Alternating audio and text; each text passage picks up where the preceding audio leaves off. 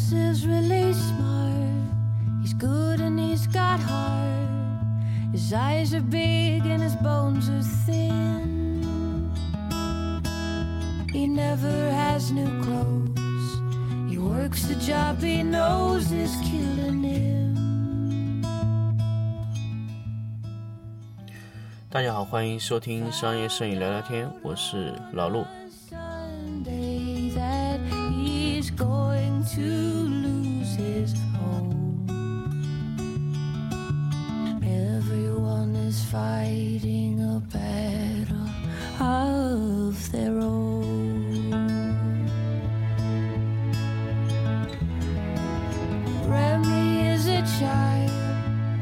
Teachers say he's wild.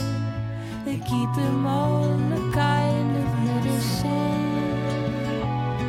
Now he don't run around with his ear to the ground listening.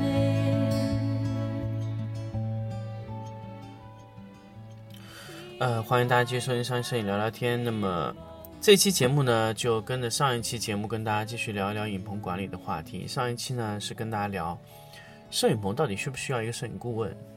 那么这期我们再聊一个更揪心的话题。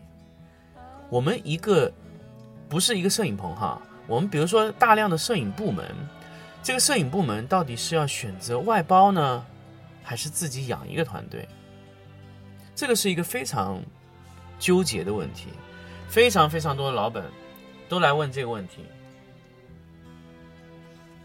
我觉得每一个老板在回答这个问题的时候，都是模棱两可，自己养也可以，外包也可以，各有各的优点。对方也说得非常清楚，我自己养，我有我有独家垄断权，我外包。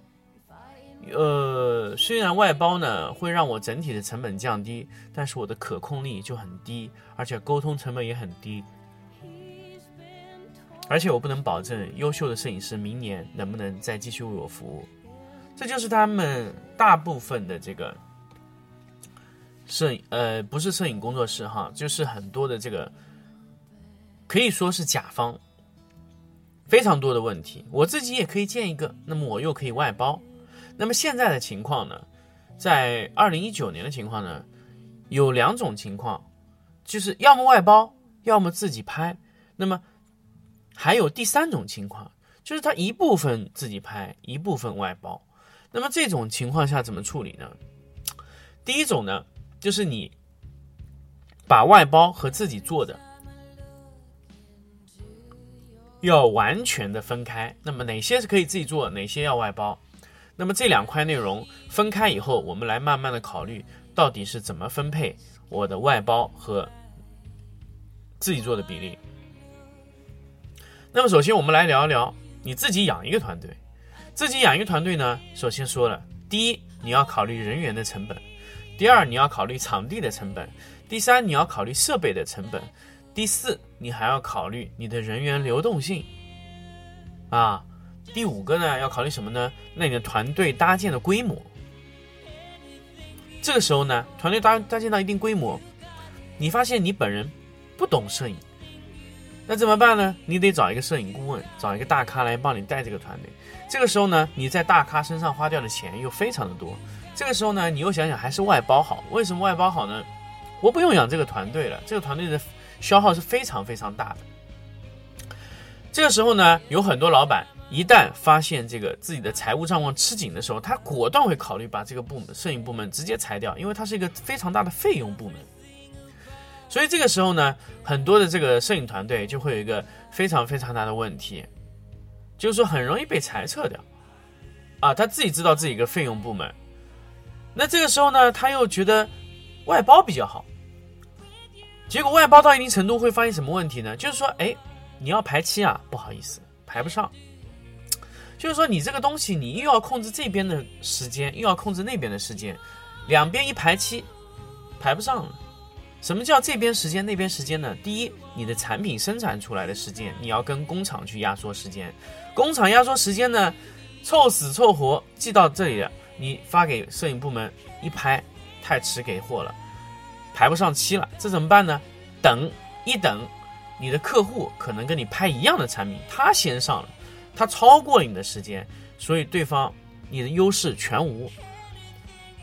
大家可以知道啊，如果你全线使用外包的话，哪怕你是签年服务的客户，你都没有办法保证对方可以第一时间为你服务，这是不可能的。那么现在又有很多的老板呢，愿意和这个个人摄影师是签单独的承包协议。什么承包协议呢？就是你这个摄影棚我包给你，一年多少钱，然后运作呢你运作，然后我给你一年多少钱，你自己运作就行了。这种情况可以吗？呃。在某一种程度上，在理想的状态上，是可以的。为什么说是可以的呢？因为这个人，这个人啊，被你独断承包，然后用的也是你的场地，这种情况也是可以的。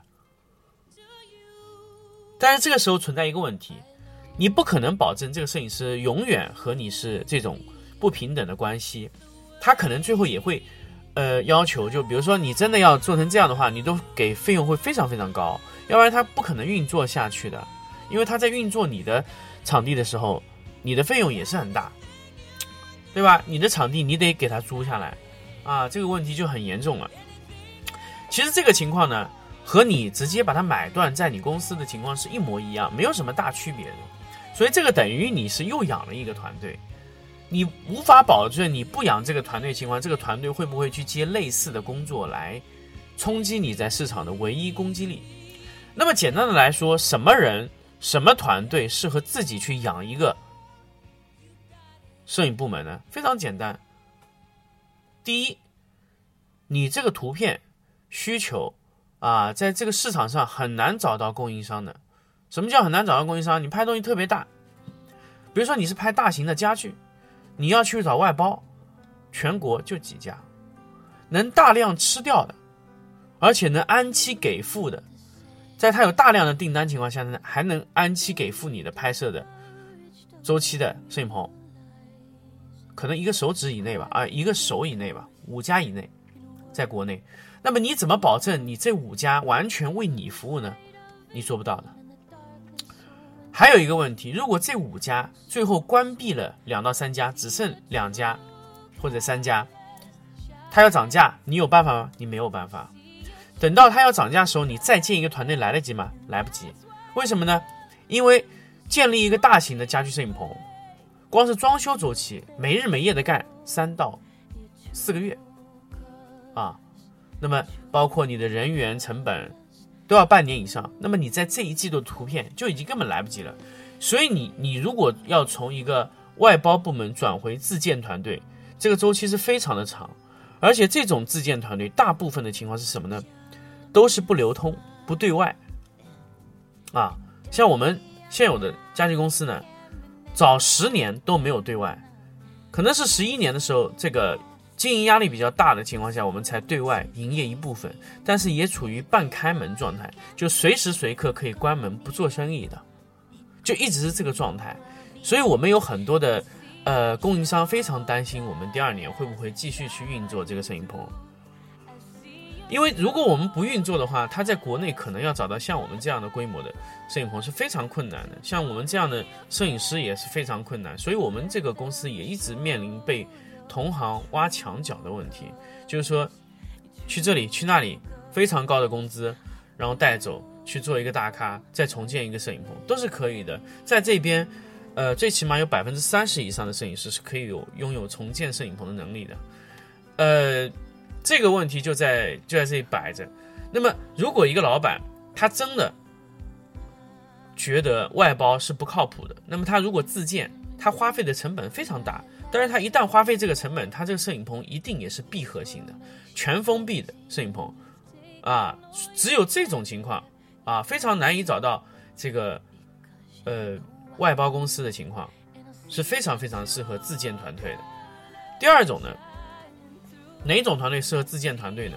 国有单位，国有单位呢，它不太适合去外放拍摄服务，所以它一般就自建。比如说故宫博物院啊，这种都是自建的摄影团队，虽然它的工作量非常少。还有一种情况呢，就是说你这个东西有一定的保密性，那你也必须要自建团队。还有你这个生态的企业非常多，你的业务量非常大，而且你的排期也非常紧凑的，你也可以自建团队。啊，这种情况呢，就是保证你的时间一致性。大家发现没有？第一个是保证你的图片稳定一致性，就你图片质量是要一致性，你才会自自建团队。第二种呢，安全一致性，就是说你要保证你的图片非常非常的安全，不会有问题。第三种呢，你是要保证你的周期非常非常一致。这三种情况你都必须自建团队，啊，那么其他的情况，我觉得可以采取一部分自拍，一部分外包。这种形式，那么自拍保证什么呢？自己拍的自己自己拍的一些图片呢，基本上只要保证能用、快速，可以用就可以了。外包的就要保证质量、品质非常高。那么其他的，呃，各个公司都可以未来使用这种运作模式，一部分外包，一部分自自己来拍啊。那么自己养一个团队还是外包一个团队，完全是一种权衡的状态。按照你的图片需求说了三种方式：第一种，对图片的质量要保证完全一致，而且有稳定的提升，你要自建团队；第二，如果你对你的图片的安全性数、安全系数要要求非常高，什么叫安全系数要求非常高呢？不能流出，要稳定，不能在其其他人得到这些图片，你必须自建团队啊。比如说保密局，呃，比如说那些地图勘测的。什么那种勘探的一些一些图片，你必须自建摄影团队。第三个，如果你的时间周期排的非常紧，比如说你早上和下午都有上新的项目，而且你几天几天必须每天出多少张图，都已经有这么高密度的排期的，你必须要自建团队，这是必须，不是说最好，是必须。你马上要自建团队。如果你的排期非常紧凑，上午、下午、左各个时间都会有。排期每一周都有非常高密度的任务，甚至排期排到拆单拆到每一天都有排任务，那么你必须自建团队，因为任何一个外包服务公司不会给你这么紧密的排期，就像我们给外面排期也是按照我们的空档排，也就是说除除非你拿你不太着急的项目给我做，我才可以按照正常排期给你排上去。如果你是非常着急的项目，不好意思，你得按我的排期走，我得优先保虑我。保证我自己的项目完成。呃，当然也有，一开始跟大家说，如果你交年服怎么样？年服也无法保证你每天排期都是非常准的啊。所以说这三种情况你必须自建团队啊。那么到底关于是自建团队好呢，还是你是这个外包服务好呢？在这里就跟大家分析到这里。希望在二零一九年，各位如果是不光摄影行业的，如果其他行业的一些老板啊、管理人员啊，可以听到这个东西，就可以自己分析，到底我这个项目是要外包呢，还是自建一个，还是自建一部分，外包一部分？大家可以自己衡量自己的这个你的情况。好，我们这期节目跟大家就分享到这里，我们下期再见。